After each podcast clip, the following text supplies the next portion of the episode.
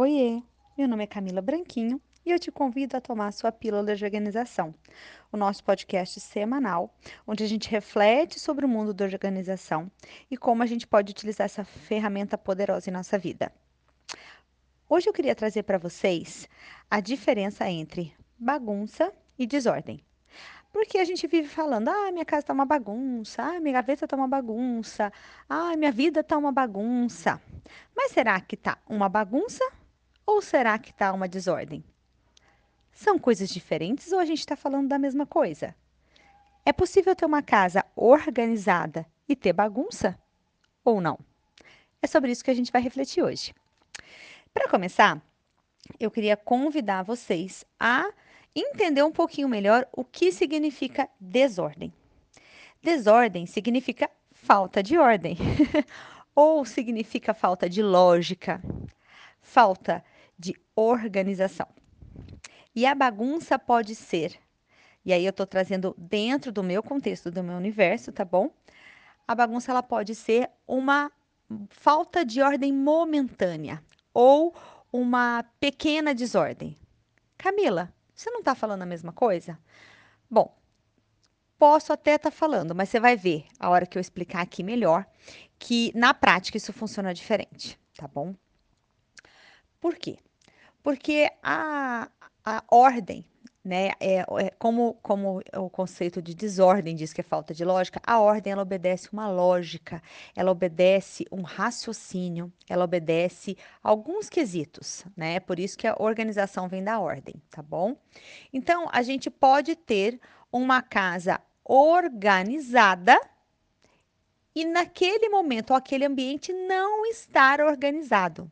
E aí a gente chama de bagunça. Vamos lá, vamos pensar, vamos refletir aqui. Quando você vai é, vamos, a, cozinhar na sua casa aí. Para cozinhar, a gente precisa fazer uma pequena bagunça, uma pequena desordem. A gente precisa tirar as coisas da geladeira, colocar no balcão, a gente suja pote, suja colheres, suja o fogão, coloca aquilo tudo na louça, na, na louça não, perdão, na pia. E quando você olha aquele ambiente, ele está bagunçado. Mas isso não significa que ele está desorganizado.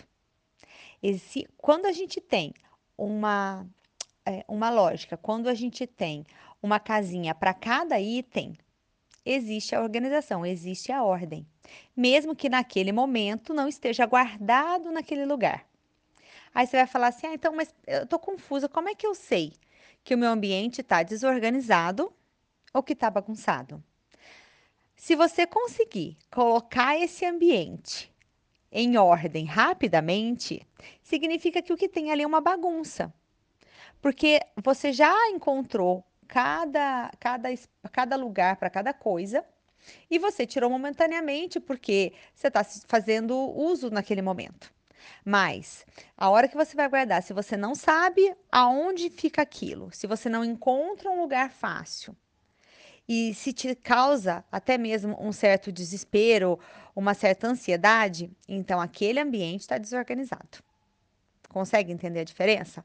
Então, é possível sim termos uma casa organizada e, em determinado momento, um ambiente ou outro estar bagunçado. Crianças, por exemplo. Gente, não tem como brincar sem fazer bagunça. Mas isso não quer dizer que os brinquedos estão desorganizados. Se eles têm uma caixa para ser colocados após toda aquela brincadeira for acabar, então a gente tem organização. A bagunça, ela faz parte do nosso dia a dia e é impossível viver sem fazer bagunça. A gente precisa bagunçar para procurar algo, a gente precisa bagunçar a cama para dormir. Mas a desorganização é o que não traz, não, não, a gente não consegue é, organizar rapidinho, facilmente, entende? É algo que vai te demandar mais tempo e uma reflexão maior para conseguir chegar à ordem. E agora me fala, a sua casa, ela tá bagunçada ou ela tá desorganizada? Tô esperando, hein?